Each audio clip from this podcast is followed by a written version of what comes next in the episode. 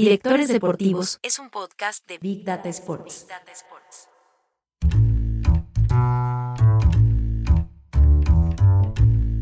El éxito de la gestión Milito pasa en el consenso, pasa en el consenso.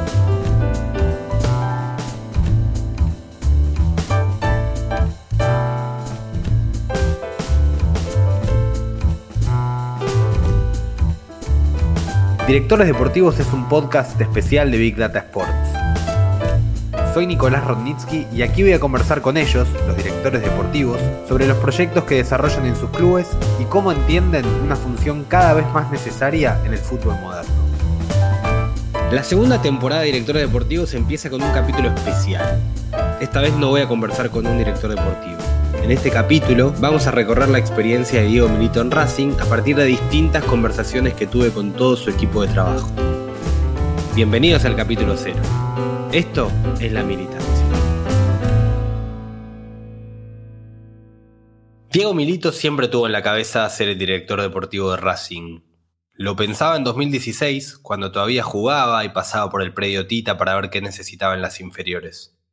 No lo hacía a modo de limosna o de grandeza. Lo hacía porque quería entender el engranaje de las juveniles. Se interesaba por los futbolistas destacados, por los entrenadores, tenía ideas, quería hacer un modelo deportivo basado en dos patas. El que va a explicar esas dos patas es Javier Weiner, secretario técnico de Racing durante toda la gestión de Diego Milito.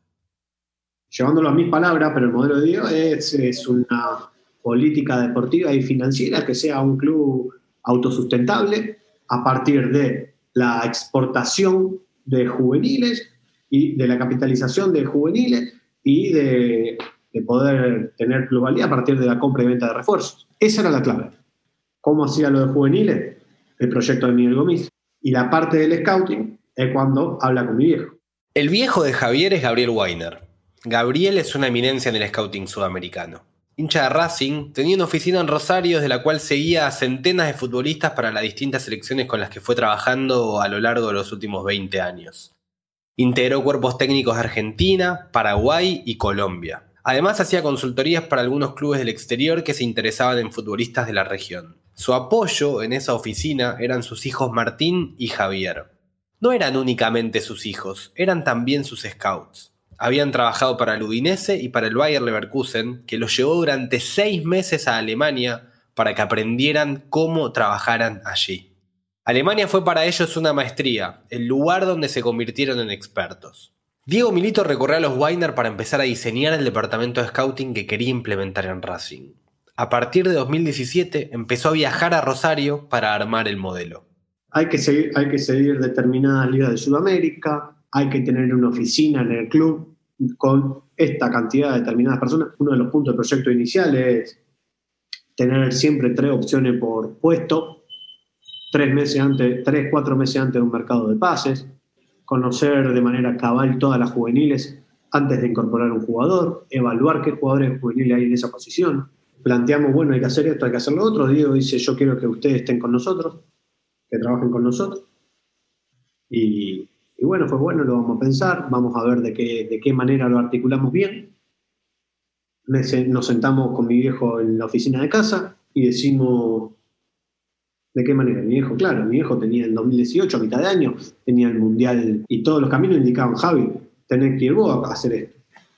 Entonces ahí cuando digo, bueno, ¿es posible? Es posible. Necesitamos tres personas trabajando ahí. Yo voy a estar como jefe de scouting o como secretario técnico, necesito dos scouts que sean, eh, como dice Monchi, espaldas, tipos obreros que estén ocho horas por día mirando fútbol y mirando fútbol, que estén ahí, mirando fútbol y, que ya tengan un bagaje de conocimiento. Y, y, dije, bien, hay que armar exactamente cómo hace la estructura de scouting, quién me va, quién, con quién vamos a ir. Y ahí le digo a Agustín. A ver, Javier, a mí, eh, si si hay un tipo que se merece un premio con la paciencia, es Javier conmigo, porque me agarró, me puso ahí al lado y me dice, mira, esto, es un 4-4-2. Si vos le ponés un 4-3-3 al lado, te queda libre el volante de contención.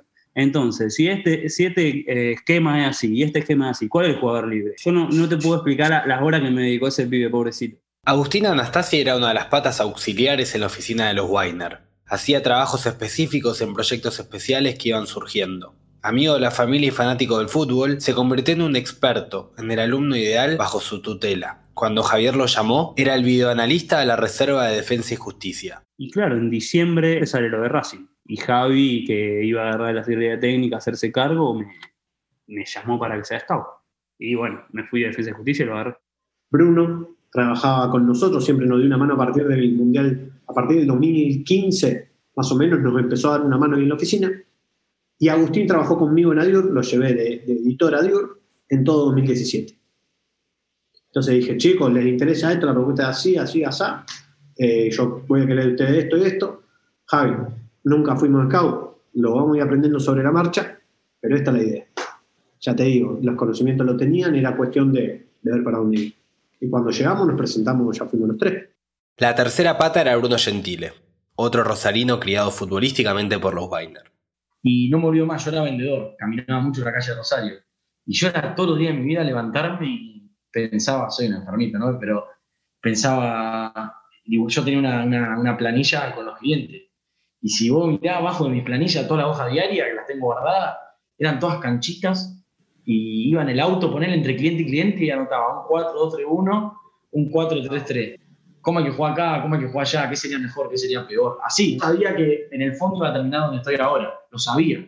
Pero ese día concretamente me dijo, la estructura es esta, queremos que vos estés adentro. Y yo le dije, Javier, ¿qué te voy a decir? Estoy, me voy mañana, o sea, ahí se me borró mi, mi novia, mis amigos, se me borró todo, o sea, el sueño de toda mi vida lo tengo enfrente. Hay que subirse al tren, no hablé de plata, no hablé de vivienda, no hablé de un carajo. Le dije que sí, le dije que sí. Diego tenía el modelo en la cabeza, pero no tenía una, una no tenía eh, un barrido del fútbol sudamericano. No, Diego, exjugador, Víctor lo llamaba para tomar muchas decisiones, ya sea entrenadores, refuerzos, esto, lo otro, pero no tenía, no, era, no tenía ningún grupo de trabajo ni gente que haga, que haga un barrido como el que nosotros hicimos a Racing y el que la familia Weiner tenía previamente hecho. Yo creo que también por esto Diego elija a Gabriel y a su grupo de trabajo. Bueno, buenas tardes, un gusto estar con todos ustedes, una alegría muy grande para todos los racinguistas, muchísima emoción, me imagino como lo, lo están viviendo, eh, de poder tener de nuevo a, Diego con nosotros. ¿no? En realidad nunca se fue, lo tuvimos siempre, porque cuando largó los cortos siguió apoyando siempre a Racing en distintos lugares, pero bueno, hoy es una satisfacción poder concretarlo y, y tener a ídolo que, que nos dio tanto a nosotros ya en el 2001.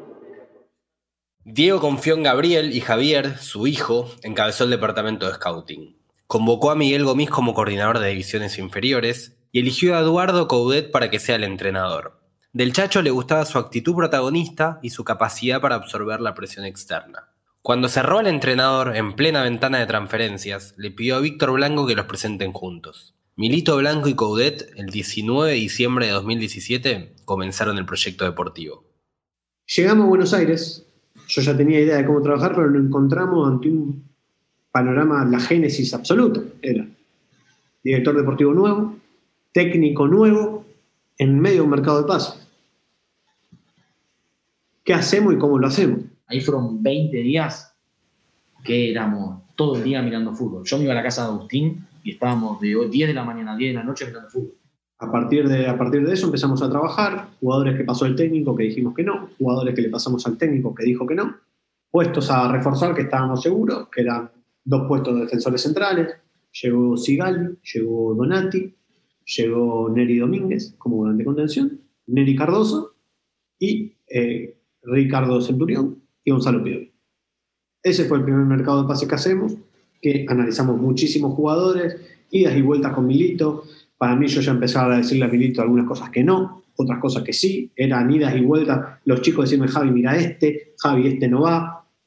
Yo generando, porque yo tenía que, Milito tenía que confiar en mí, yo tenía que confiar en Milito, y Coudet tenía que confiar en un grupo de trabajo que estaba ensamblándose. Era toda una dinámica muy rara y la verdad salió muy, pero muy bien.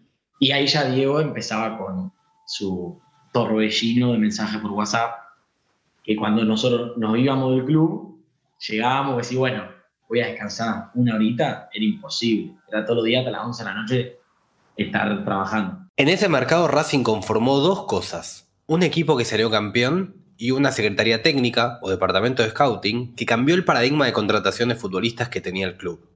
El que explica ese cambio de paradigma es Javier Weiner. Antes de nuestra llegada, se incorporaban jugadores de manera pasiva al club. Es decir, solamente los jugadores que eran ofrecidos. Ofrecidos. Cambiamos el paradigma de una manera activa, a nosotros ir a buscar jugadores que queremos. Nosotros no dejamos de lado la manera pasiva. A- A mí, los nombres que me llegan son ofrecidos por dirigentes, ofrecidos por representantes, ofrecidos por Milito, dice, che, mire, pedidos por Milito, o pedidos por el, pedidos por el técnico, y surgidos de nuestra oficina. Que me dice un scout, Javi, está este jugador. Yo cualquier tipo de los jugadores que, me recibo, cualquier tipo de los nombres, lo analizo de la misma manera. Se analiza, no me interesa si me lo trae un dirigente o si me lo pide el técnico. Yo al jugador lo analizo. No, no, no me importa si me lo manda un representante. Ahora, si me lo, si me lo, me lo recomienda mi scout, obviamente le presto muchísima más atención. Pero si el técnico me pide un nombre, yo tengo que, tengo que analizar ese nombre y tengo que, el técnico pide siempre. Está perfecto que el técnico pida el nombre. Hay un punto donde no está fuera de la jurisdicción del, jefe de scouting. Que yo no le puedo decir al técnico que no, porque no tengo poder de decisión. Milito sí. Desde mi lugar solo aconsejo. En ese departamento de scouting, Javier era el secretario técnico y Bruno Gentile y Agustín Anastasi los scouts. Javier detalla cómo era su trabajo. Yo lo entiendo como un jefe de scouts o un secretario técnico, llámalo con la nomenclatura que te parezca, eh, es ser el nexo. Como el objetivo acá es no perder tiempo, es ser el nexo entre lo que miran los scouts y la información que necesita el director deportivo. El director deportivo viene con un pedido y no puede hacerle ese pedido a cada scout y estarle encima de que el scout no se equivoque con lo que él está pidiendo. El director deportivo viene, busca una respuesta y se tiene que llevar la respuesta. De organizar la información, transformar el dato o, o los datos o los informes en información pertinente para darle la respuesta lo más rápido posible al director deportivo y al director técnico. Y te doy, el ejemplo claro. Yo creo que la pregunta principal es ¿por qué los clubes hacen scouting? ¿Por qué? ¿Por qué se trabaja en los mercados? Y la respuesta la da eh, Fernando Flores Creando Organizaciones, también otra, otra materia, otra, en otra materia de la facultad. Él dice, se pregunta, ¿por qué planifican las organizaciones? Dice, la actividad fundamental de la planificación es la predicción, ¿no? No estamos hablando de predicción como un vidente, estamos hablando de predicción, en nuestro caso, predicción en términos laborales, futbolísticos, económicos, de lo que va a suceder. Entonces, lo que una organización busca de una planificación, lo que busca de un plan, es una predicción precisa del futuro. Eso es lo que busca un club del scout, una predicción precisa del futuro. ¿Por qué? Porque el futuro es incierto. La incertidumbre que te trae. La incertidumbre trae riesgo y trae inseguridad. Riesgo futbolístico, inseguridad económica. Entonces, la predicción lo que disminuye es la incertidumbre, los riesgos y las inseguridades. Entonces, ¿qué hacemos? Predecimos sucesos y planificamos acciones. ¿Por qué no hay scouting en el fútbol argentino? Porque no hay planificación, hay improvisación. La búsqueda de talento no era azarosa. Había parámetros, características, había un método para evaluar a los futbolistas. El que los detalla a continuación es Javier Weiner. Son 55 características divididas en tres posiciones distintas. Ellos ponían una puntuación. ¿No? ¿Por qué? Porque digo, bien, me pones, si me pones un 8, ¿qué quiere decir un 8? Nosotros tenemos criterio de puntuación, que también lo, el criterio de puntuación lo agarré de Alemania, y vos me pones un, un 9. Un 9-10 es un jugador que es titular indiscutido de Racing, posible selección o venta a Europa, ¿no es cierto? Entonces, el 9-10, pase corto, 9-10, ¿qué es? Que puede dar pase a un toque con pierna derecha, con pierna izquierda, que ya que siempre elige la mejor opción, por dar, por dar ejemplos, ¿no? Entonces, si yo tengo que uno me pone un 9, yo ya sé qué es. Por eso armé una base, un apunte, para cuando me toque trabajar en otro club, o por si incorporamos un scout que dice de características, un glosario. Criterio de evaluación. Criterio de puntuación. 1 a 2, tal cosa, 3, 4, 5, 6, 7, 8, 9, 10. Esto, para esto usamos los puntajes. Tipo de jugador que buscamos. Centrales de esta manera, laterales de esta manera, volantes de esta manera. Características.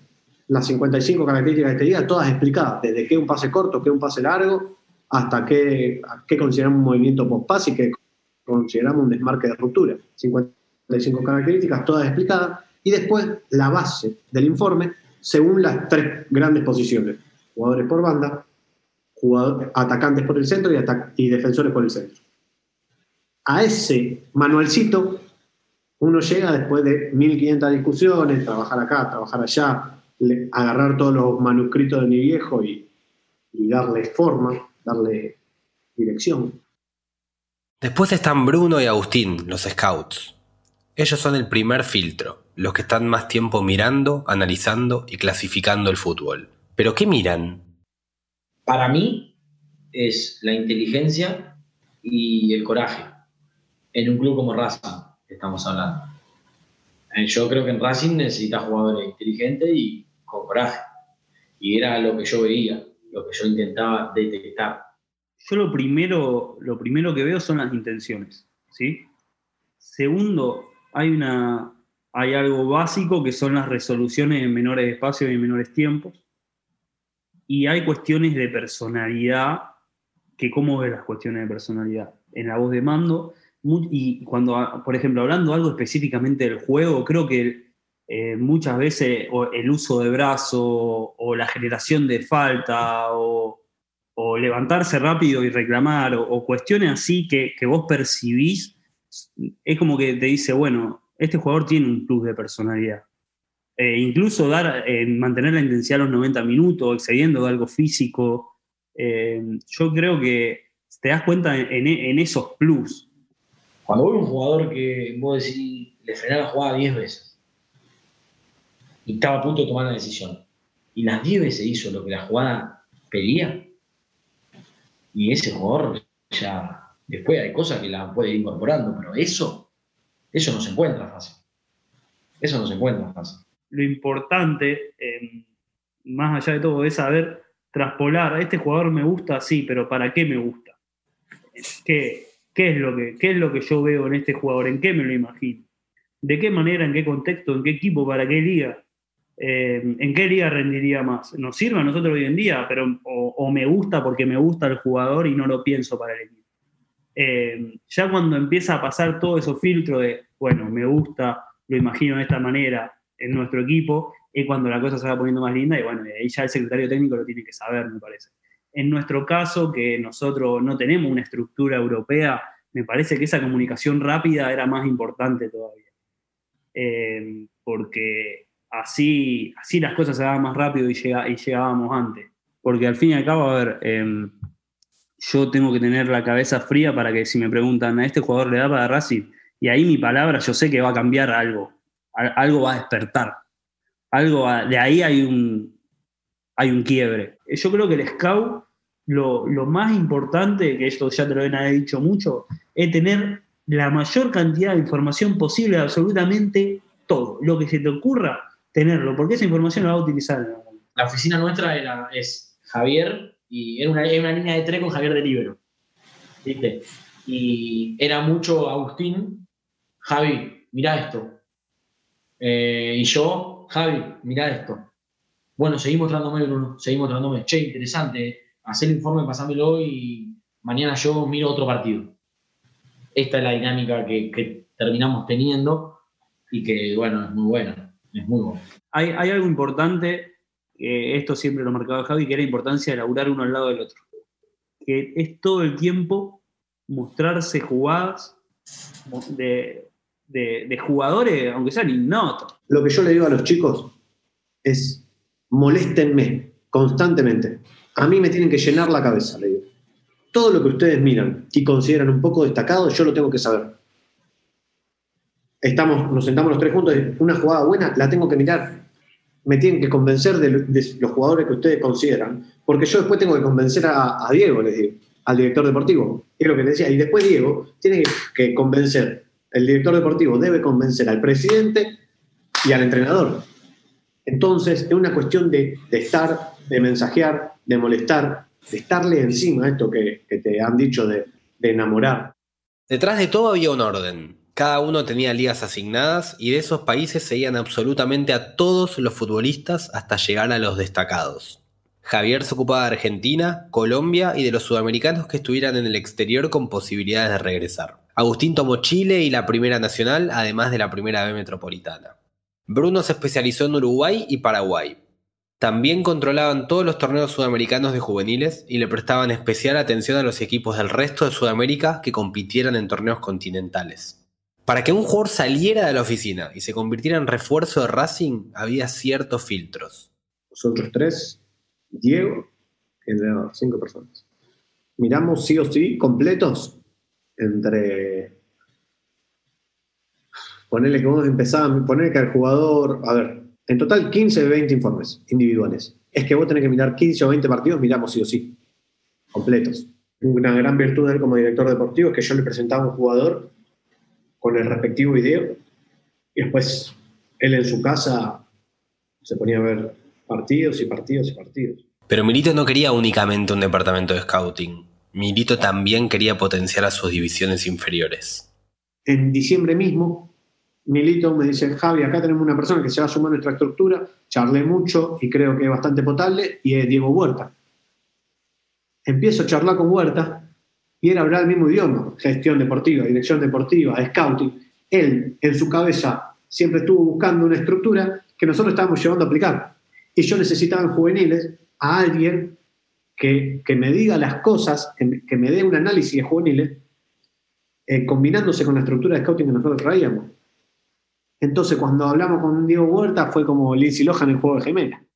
Este modelo, el modelo que Milito instaura en Racing, no es un modelo privatista. Muy por el contrario, esta es una óptica absolutamente personal, creo que es la manera en la cual las, asoci- las asociaciones civiles sin fines de lucro pueden combatir a los modelos gerenciadores y privatistas. ¿Por qué? Porque son modelos que le dan éxito deportivo y sustentabilidad financiera al club.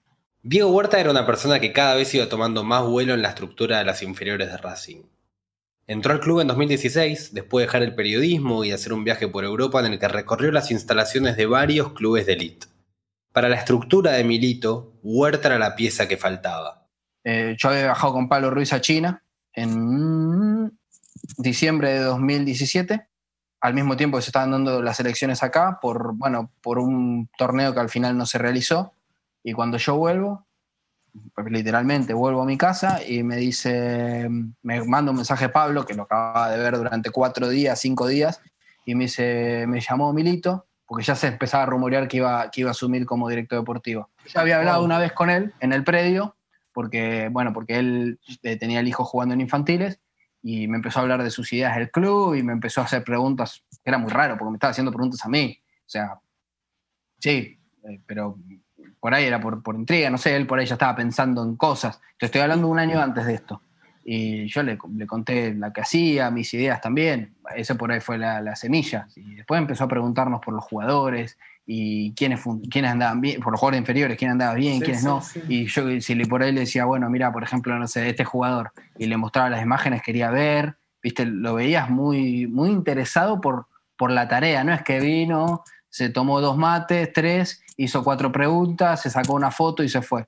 Estuvo una hora y media hablando de fútbol. Lo que sí me sorprendió en, en 2017, cuando me dice, es muy probable que entre como director deportivo, vamos a armar la secretaría técnica, eh, eh, tengo esta idea de trabajo, quiero tu lugar. A mí lo que más me sorprendió es que Milito me dijo dos cosas a mí que, que- que no me voy a olvidar más. Punto número uno, me dijo, mira, yo te- a vos te quiero sumar porque tengo buenas recomendaciones, quiero escucharte ahora, pero me generan dudas estas dos cosas.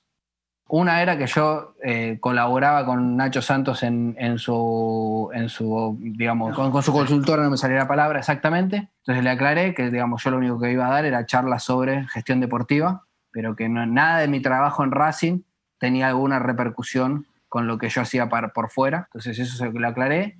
Y me dice, vos eras periodista antes, ¿no? Sí.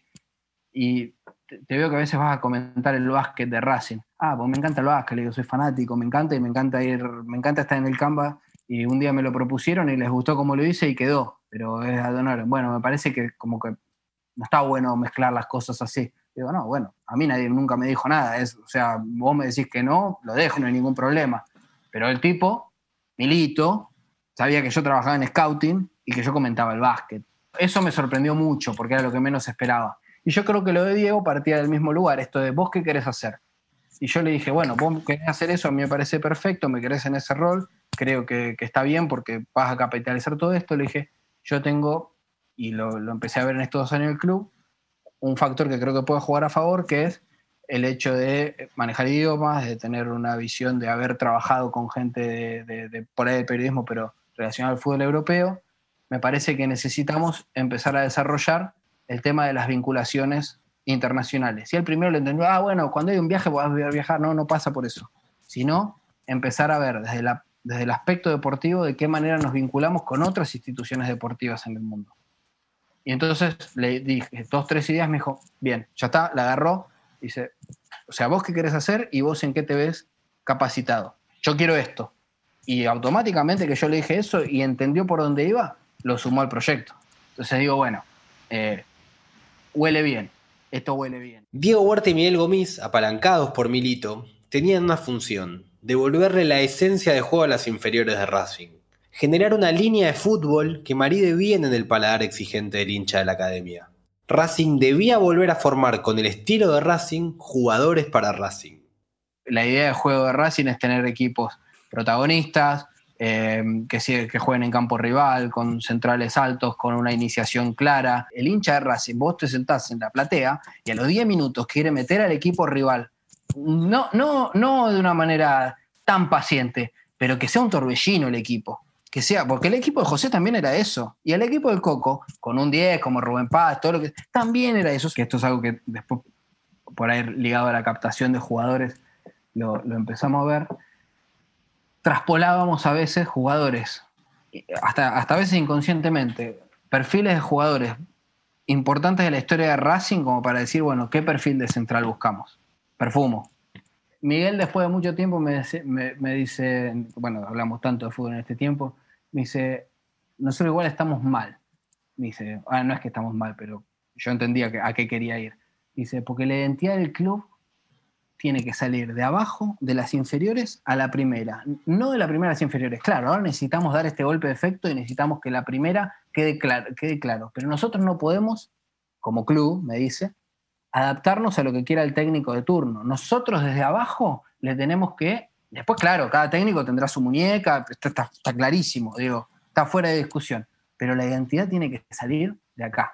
La identidad tiene que salir de acá. Nosotros tenemos que dotar al club de esto. Hay un trabajo bastante marcado de Miguel, como, cabeza de, de todo el proyecto, bajando a los entrenadores, decir, bueno, vamos a tratar de formar este perfil de laterales, vamos a tratar de formar este perfil de centrales, de volantes. Bueno, ¿no? ¿de qué manera? Con una metodología de trabajo y sobre todo con instaurar una idea de juego general bastante mancomunada con la primera.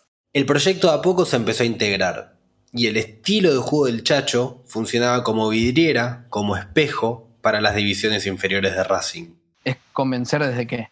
Desde los ejemplos, es convencer desde, desde la búsqueda lógica, de decir, bueno, ¿cómo juega la primera de Racing? ¿Cómo está jugando? Porque además nos ayudaba, por supuesto, que es más fácil cuando vos tenés una primera división que juega de una manera como la que vos querés trasladar abajo. Decir, bueno, ¿cómo juega Sigali? Bueno, juega así. Bueno, ¿a dónde juega Sigali? Bueno, ¿cómo toma marca? ¿Qué busca? Su primera opción es dividir o encontrar un pase. Bueno, ¿por qué? ¿Cómo juega el central de Racing? Y así es, trasladarlo a, cómo planificás que tiene que jugar la primera. Digamos, pasa por ahí.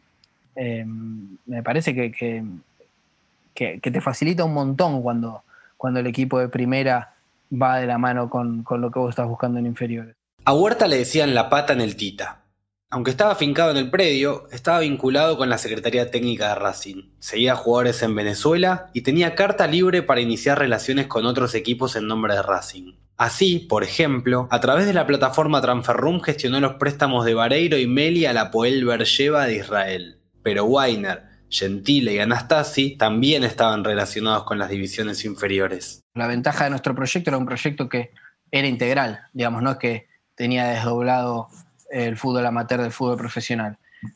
Eh, dos de los tres chicos que estaban dedicados supuestamente específicamente a fútbol profesional, perdón, al principio eran dos de tres, después cambiamos esa metodología. Al principio venían dos de tres los fines de semana a ver las jornadas juveniles.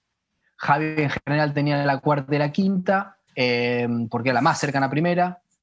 Bruno tenía, Bruno tenía la octava y la novena, y Catu tenía la sexta y la séptima. La parte buena de todo esto es que a la hora después de sentarnos a charlar sobre los, los jugadores de, de, de juveniles en, en, la oficina con la Secretaría Técnica, no es que yo venía con el reporte, todos sabíamos de todo.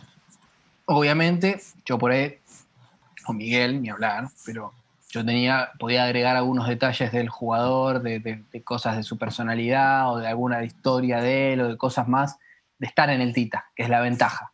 Por eso nosotros incorporamos mucho en los primeros mercados y cada vez incorporamos menos, porque se empieza a notar, se empieza a quedar más marcado y empieza a dar frutos el trabajo de Miguel Gomis en inferiores, que es la misma idea que la que tenemos nosotros en el scouting, porque es la misma dirección deportiva. Durante la gestión de Milito se contrataron a 27 futbolistas y debutaron 17 juveniles de las divisiones inferiores se vendieron por más de 40 millones de dólares a jugadores surgidos en la cantera. Se armó una lista de sucesión, un plan para ver cómo sería el armado del plantel a 1, 2 y 3 años en base a la proyección de los talentos que venían emergiendo. Se diseñó un área de préstamos para elegir los clubes adecuados a donde prestar a los futbolistas y se siguió de cerca el desempeño de cada uno de ellos. Huerta tuvo mucho que ver con todo ese desarrollo invisible. Todo eso fue haciendo que el scouting sea cada vez más fino, y la Secretaría Técnica empezó a construir una manera de poner en común toda la información que iban recopilando. Cada dos o tres meses pasamos de una manera nuestra más que nada de pasar en limpio. Decimos, che, eso lo armo yo de manera muy individual. Cuando pasa un tiempo, cuando pasan dos meses, tres meses de seguimiento, agarro y armo tres mapas de equipo, suelo hacer. En nuestra formación uno del fútbol argentino, de los jugadores que irían, uno del fútbol sudamericano, que ahí ya va todo lo de Sudamérica, incluidos los argentinos que destacan, y promesas. Jugadores que todavía no debutaron, que vimos en Sudamericano. Esos futbolistas eran tema de conversación los lunes a la mañana, el día en que Javier, Bruno y Agustín se reunían con Diego Milito en la oficina del director deportivo. Nosotros llegábamos el lunes a la mañana, nos sentábamos uno al ladito de cada uno, abríamos la computadora, cada uno con sus ligas. Primero yo le preguntaba a los chicos acerca de los jugadores que más me interesaban de sus respectivas ligas, cómo les fue, cuántos jugaron, y después a media mañana llegaba Diego, nosotros llegamos 8, 8 y media, él te llegaba 10, 10 y media. Eh, chicos, ¿cómo están? ¿Todo bien? Vengan a la OFI. Y cuando decía vengan a la OFI, Augusto agarraba, se iba a hacer el mate, nosotros cerrábamos la compu, nos miramos y vamos, Uh, no sé lo que. Vos los lunes tenías que estar preparado porque venía Diego y te bombardeaba preguntas.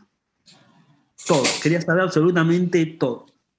Y ahí te agarraba desprevenido. Yo al principio era, era un pichi que me agarraba y no, no le podía contestar nada. Después uno se va haciendo más, más bicho y, y sabe que tenía que estar preparado. Pero llegaba, uh, ya sabía que se venía con todo. Y decía, bueno chicos, vengan para acá te sentaba, y bueno, ¿y este qué tal? ¿Y este jugó? Y aparte Diego, en realidad, sabía todo. Diego era un tipo que, que agarraba, che, vi, vi que jugó Chucky Cuello en instituto 40 minutos, ¿no? ¿Qué te pareció? Yo capaz no lo había visto.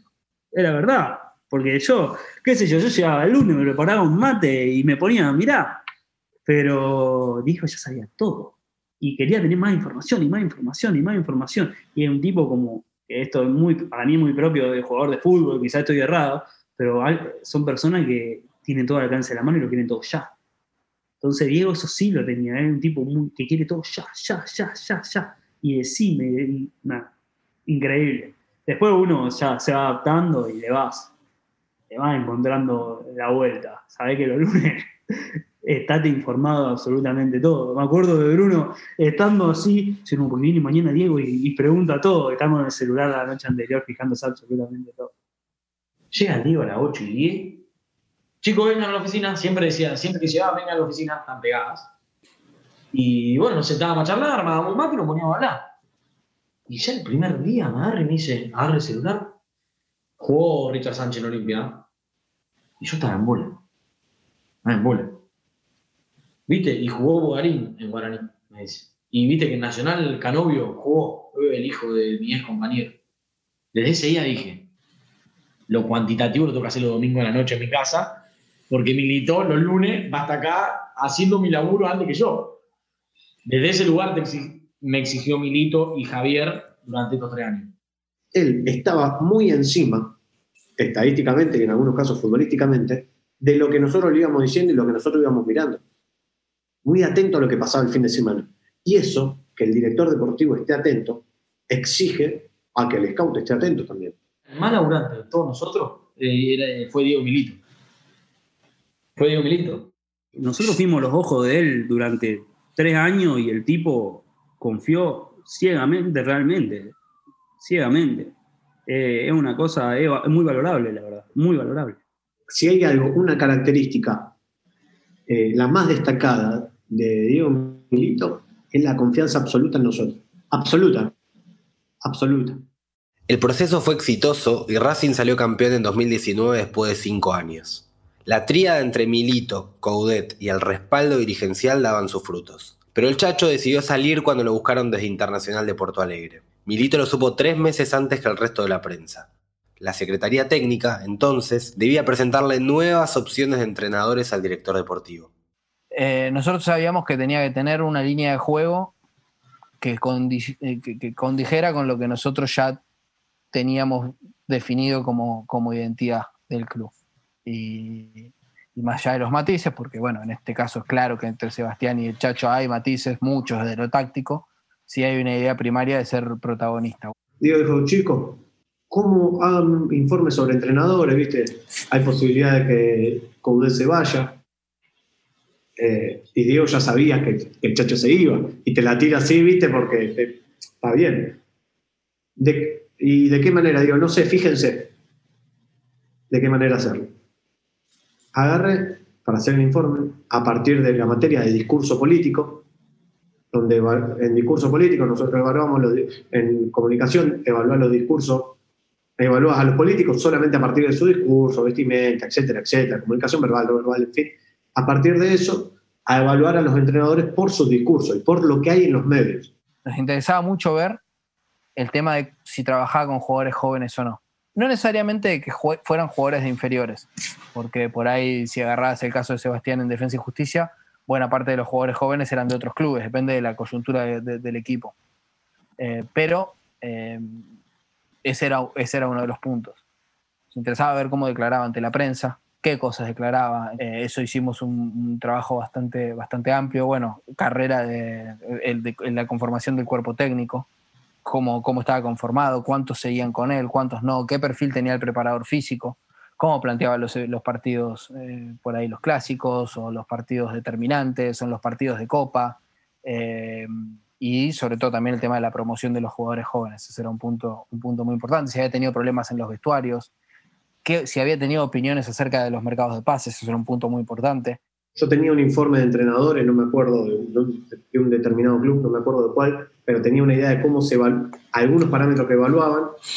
Y después dije, para mí nosotros lo tenemos que evaluar de esta manera porque hay que readaptarlo todo al, al fútbol argentino, ¿no? Y, se lo presenté a Diego y Diego me me parece que sí. Y a partir de eso, de los parámetros, hice el primer informe, se lo mostré a Huerta, a, a Bruno y a Agustín. Dijeron, perfecto. Agarramos dos entrenadores cada uno, nos dedicamos absolutamente a eso en dos semanas y sacamos este, este librito. Los dividíamos entre nosotros cuatro los entrenadores, eh, porque teníamos en un momento, no sé, siete, ocho entrenadores, y hacíamos unos informes que, al final de, de diciembre de 2019, Diego tenía un- una carpeta así de, no sé, 200, 300 páginas con los informes de todos los entrenadores juntos. Pero Diego Milito leyó toda la carpeta. Porque agarra y te dice, che, me encantó esto. Y en la página 87, el inciso. Y decía eso, y, y además, porque ¿cómo, ¿qué entrenadores evaluamos? Es lo que hay que preguntar. Y ahí sale de vuelta, che, Diego dice, che, me gusta este, me gusta este otro y este otro. Hagan un informe de esto. Nosotros decimos, para nosotros es este y este, además, perfecto. No, bueno, la idea es continuar con lo que venimos haciendo ya hace dos años. prácticamente seguir con una misma línea. En Sebastián vimos que podíamos llegar a lograr ese proyecto integral que tenemos, mirando un poco a todo lo que las divisiones juveniles, el reserva, primera. Sebastián Becasese llegó a finales de diciembre de 2019. Su gestión quedó opacada por la imagen del último partido en la cancha de Boca por los cuartos de final de la Copa Libertadores. Racing llevaba cinco años sin alcanzar esa instancia y la alcanzó luego de eliminar al Flamengo, el campeón vigente. Su equipo, además, le ganó 1 a 0 el clásico independiente con nueve jugadores. Todo eso es lo visible, pero debajo hubo más. Racing modificó su método de entrenamiento e instauró la figura de los sparring, jugadores de reserva que tres veces por semana trabajaban bajo la órbita de Becasese y junto al primer equipo. Esa medida facilitó la promoción de jugadores de inferiores. Su cuerpo técnico generó un diálogo permanente con la Secretaría Técnica. Nicolás Díez, su ayudante principal, podía pasar horas hablando de fútbol en la oficina con Javier, Bruno y Agustín. Discutían de táctica y discutían de jugadores. Discutían incluso los próximos refuerzos.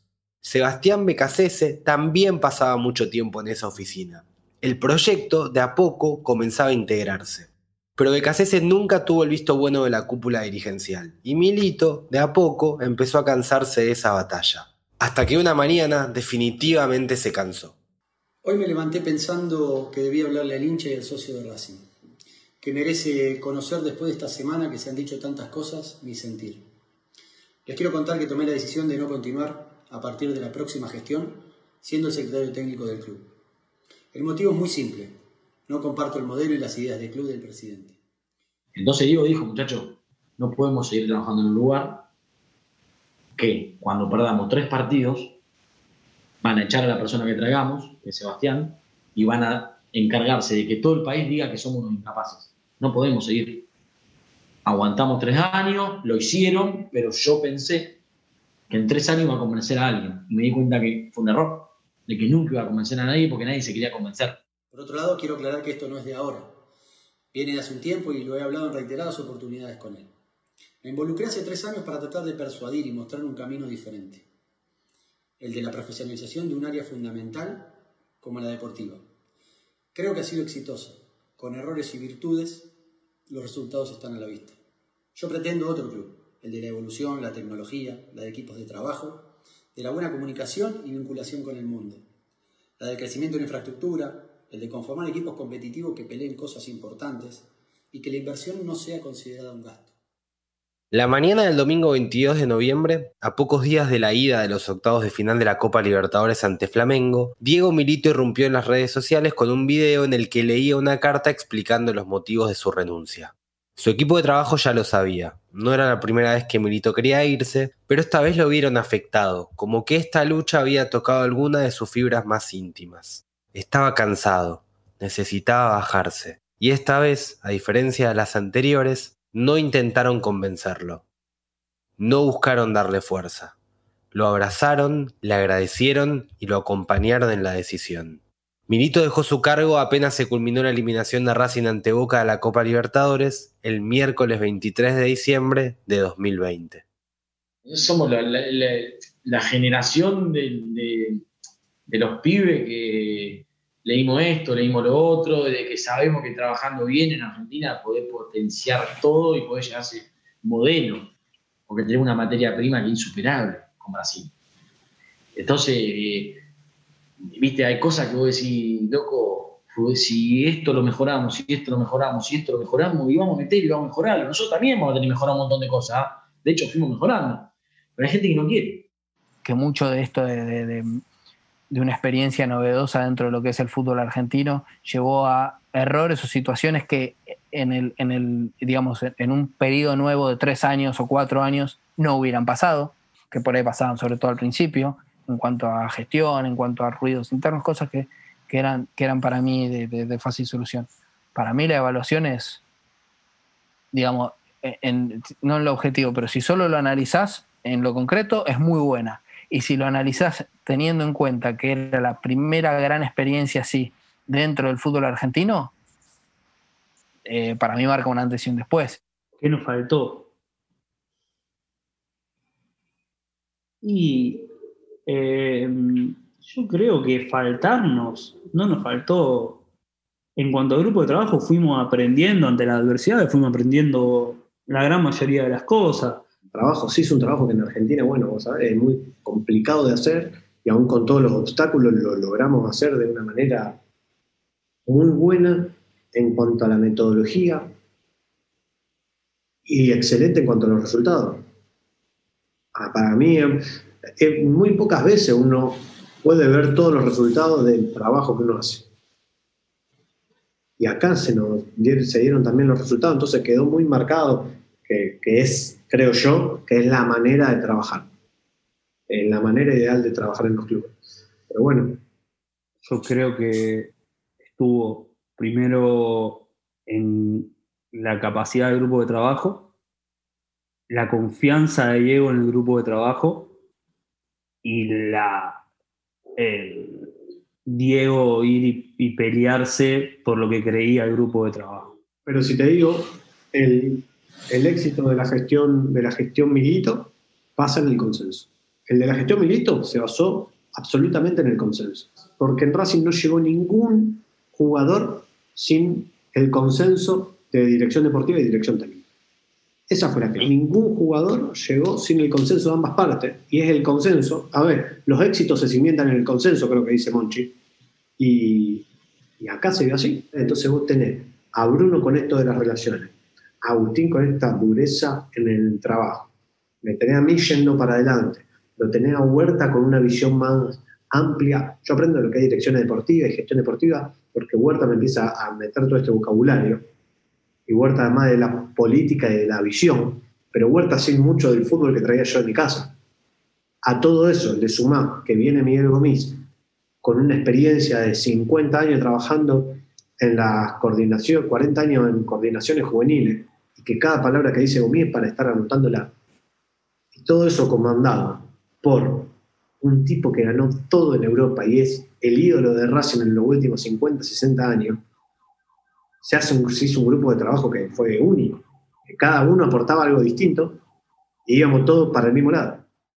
A la salida de Diego Milito y su equipo de trabajo lo siguió la de Sebastián Becasese. Racing eligió a Rubén Capria como reemplazante de Milito y Capria apostó por Juan Antonio Pizzi como entrenador del primer equipo. Milito, mientras tanto, le dio libertad a su equipo de trabajo. Algunos clubes quisieron llevarse la estructura completa, pero no pudieron. Miguel Gomis continúa en Racing, aunque está cada vez más relegado en la estructura de divisiones inferiores. Agustín Anastasi y Bruno Gentile regresaron a Rosario y armaron una secretaría técnica en Central con el objetivo de generar más información en la búsqueda de posibles refuerzos. Se sumaron en enero y recién terminaron su primer mercado. Javier Weiner tuvo varias ofertas mientras salía de Racing, pero decidió dejar pasar un tiempo hasta volver a trabajar y de momento está sin equipo, aunque con varias propuestas arriba de la mesa. A Diego Huerta lo tantearon de varios lugares y está cerca de tomar un nuevo desafío. El futuro de Diego Milito, por su parte, es una incógnita. De momento, está disfrutando del tiempo con su familia. Este podcast de Big Data Sports fue producido y guionado por Nicolás Rodnitsky.